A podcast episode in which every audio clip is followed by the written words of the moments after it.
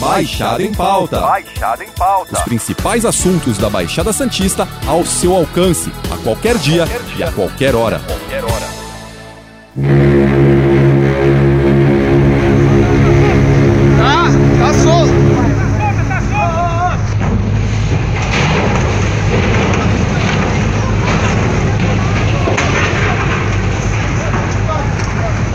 Gente, um navio de carga bateu, destruiu um pier da travessia de balsas entre Santos e Guarujá. Desespero de quem estava ali no local deparou com a embarcação tomando o rumo ali do cais. O navio acabou batendo em balsas, no atracador e também no flutuante, e isso diminuiu a capacidade de embarque e desembarque do lado de Guarujá. Essa embarcação, carregada com contêineres, bateu em uma balsa no lado de Guarujá e aí arrebentou parte da estrutura de concreto do atracador.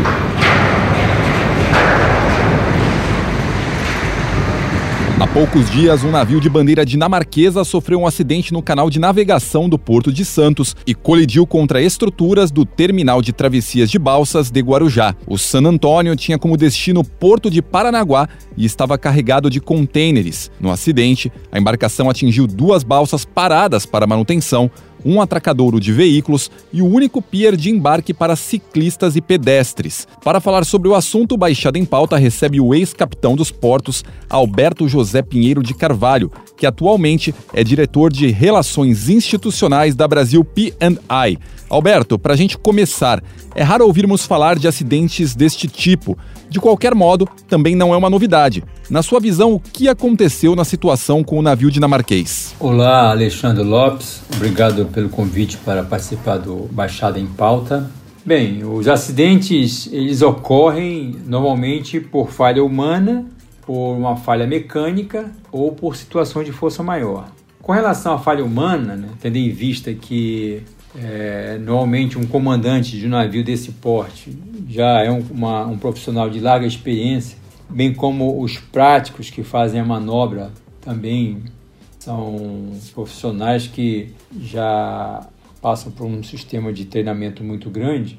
É, a questão da falha humana é, é, é mais remota, né? mas não completamente descartada. Né? Com relação à falha mecânica, é uma hipótese, embora sabe-se que o navio ele pertence a uma empresa de grande porte, que se imagina é, tenha requisitos de tanto de manutenção como de segurança bem rigorosos, além de ser um navio novo, né, cerca de sete anos. Um aspecto que nos chama a atenção é que no dia do acidente existia uma condição adversa de vento, né, é, ventos fortes e inclusive com presença de rajadas, né. É, embora a previsão meteorológica já fosse de vento forte, mas a rajada é preocupante porque o, o navio mesmo navegando em, em vento forte, ele é, já está ajustado, né? o comandante já ajusta a manobra do navio para compensar aquelas forças que estão atuando no navio. Mas na presença de uma rajada é necessário uma, uma atenção maior e o risco, o risco aumenta. Né? Então, claro que somente uma investigação poderá determinar as causas, mas normalmente são esses fatores que estão envolvidos. A praticagem de Santos é reconhecida por fazer um trabalho extremamente correto e qualificado. De qualquer forma, são pessoas sujeitas a cometerem erros como em qualquer outra profissão. Neste tipo de acidente, é possível que o prático faça alguma coisa para minimizar os danos. Revelamos por meio de a tribuna que os práticos fizeram um alerta de colisão poucos minutos antes do acidente. Bem, de fato, é, a praticagem no Brasil, em particular de São Paulo, ela é reconhecida por ter uma uma alta capacidade técnica, né?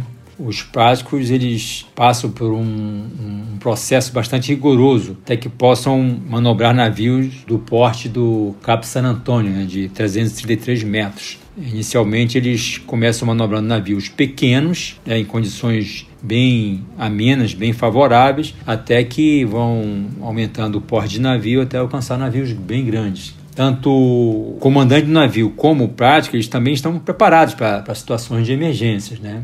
É, muitas vezes o que para nós é, foi um acidente que a gente identifica como terrível, na verdade as ações tomadas pelo comandante, pelo prático, evitaram um dano maior, né? que poderia causar danos a pessoas, a poluição ambiental, é, se nós levarmos em consideração a quantidade de, de combustíveis ou as cargas perigosas que os navios transportam. E também o risco de, por exemplo, a obstrução de um, do canal do porto, né, com um navio atravessado, que naturalmente seria um, um prejuízo muito maior. Então, como, quando nós, nós vemos um, um desfecho de um acidente desse, nós não nos atemos que a coisa poderia ser bem pior, né?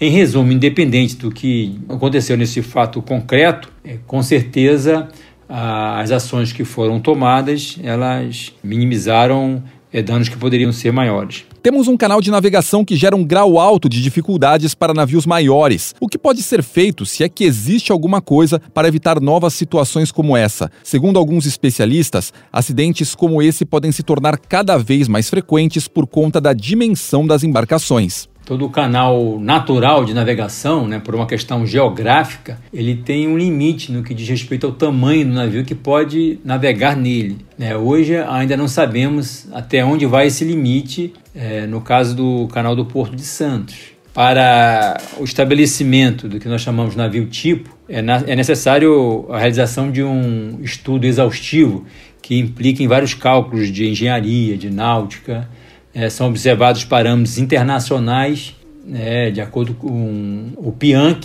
que é a sigla da Associação Mundial de Infraestrutura de Transporte Marítimo. Esses padrões são incorporados no Brasil pelas normas, que são as normas das autoridades marítimas, e pela ABNT. Isso significa que para autorizar a operação de um navio maior, é, a autoridade marítima que tem atribuição é, por zelar pela segurança da navegação precisa ter certeza que essa operação é segura, né?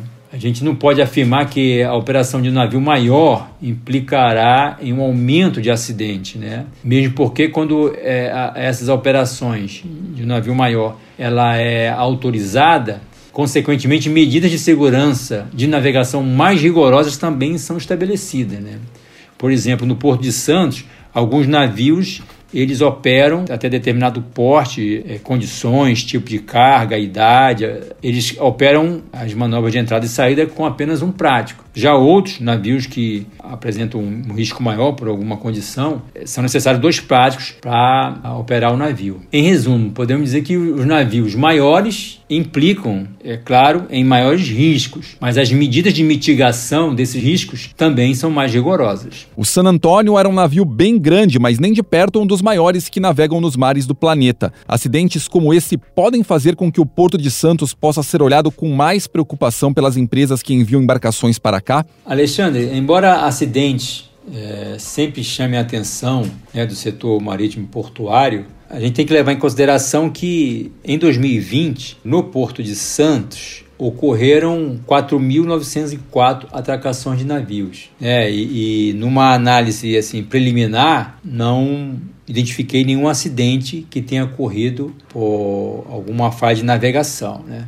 De fato, hoje já existem navios bem maiores que o Cabo San Antônio. San Antônio ele tem uma capacidade de, de transportar é, até 11.500 teus, né, que é a unidade equivalente de, de container de 20 pés. E o maior navio de container do mundo ele tem uma capacidade de 24 mil teus, embora até hoje só tenha efetivamente transportado 20 mil teus. Trata-se do navio Algeciras da Ocean Network Express, mais conhecida como One. Se um dia um desses, desses gigantes vier a operar em portos brasileiros, né, naturalmente, como já mencionado anteriormente, será feito um, um estudo exaustivo para comprovar essa viabilidade. Né? Que se nota que, ao longo dos anos, as dimensões dos navios têm aumentado, mas em paralelo tem tido uma modernização tanto dos equipamentos como dos procedimentos visando a, a segurança da navegação em resumo, sendo é, mais objetivo na, na, sua, na, sua, na resposta à sua pergunta, eu não creio que um, um acidente é, isolado como esse possa gerar grande preocupação entre os armadores. A Marinha do Brasil deu uma autorização para que navios de até 366 metros trafeguem pelo canal de navegação do Porto de Santos. Existe uma tendência de melhora no calado, mas isso acaba gerando certa preocupação ou não? É, os estudos para a operação é, desses navios de 366 metros, eles já estão bastante avançados né, e foram realizadas várias simulações Decorrente dessas simulações são, são estabelecidas medidas preventivas, tanto os parâmetros é, operacionais como os recursos de apoio. Né? No que diz respeito aos parâmetros operacionais, são estabelecidas as condições de vento, de corrente, de maré, de visibilidade, e os recursos de apoio são é, aqueles que estabelecem os números de, de práticos a bordo, é, quais são os equipamentos de auxílio que são obrigatórios, o número de rebocadores que vão auxiliar essa manobra. Né? Então, o, o, em paralelo a isso, tem, tem, tem sido é, buscado, né, dentro também daquele limite que a própria natureza do canal permite, o porto tem buscado aumentar o calado operacional. Né? Então, isso tudo visando garantir a, a, segurança da navegação. Então, também, né, no exemplo da, dos comentários anteriores, uma vez estabelecido, autorizado esses navios a operarem, aqui, com certeza, todos esses parâmetros de, de segurança serão serão observados, então eu não, creio que seja motivo de preocupação maior. É claro que, como já comentaram, né, os riscos serão maiores, mas as medidas de mitigação também serão mais rigorosas. Né? Em acidentes como esse, os custos são cobertos pela pólice? Caso não seja, em quanto tempo a operadora ressarce o Estado? Não há o risco de uma batalha judicial para determinar quem foi o responsável? Bem, os custos, é, em geral, serão, são cobertos pela, pela pólice, né? e normalmente a reparação dos danos é feita de maneira rápida após um acordo entre as partes. Esse acordo envolve levantamento é, dos prejuízos né? e a quantificação do valor para a reparação desses prejuízos. Naturalmente que a, a, seguradora, ao final, ela pode buscar ser ressarcida de, dos seus custos, se for o caso. Né? Pelo lado da seguradora, um completo interesse em ressarcimento, mesmo porque, com o passar do tempo, os custos só tendem a aumentar. Mas é, é necessário passar por essa fase de levantamento de danos, que é feito com a presença de peritos de ambas as partes, depois a cotação dos reparos a serem realizados, aí vem a assinatura de um termo de ressarcimento e, por fim, um contrato com a empresa que vai realizar é, os reparos. Recentemente, tivemos o caso do navio que ficou atravessado no canal de Suez e que gerou impactos gigantescos na economia mundial. Existe o risco de acontecer algo parecido aqui no Porto de Santos? Bem, eu acho que nós não, não é, podemos ser categóricos em afirmar que não existe o risco. Tratando-se de navegação, lamentavelmente, os acidentes acontecem.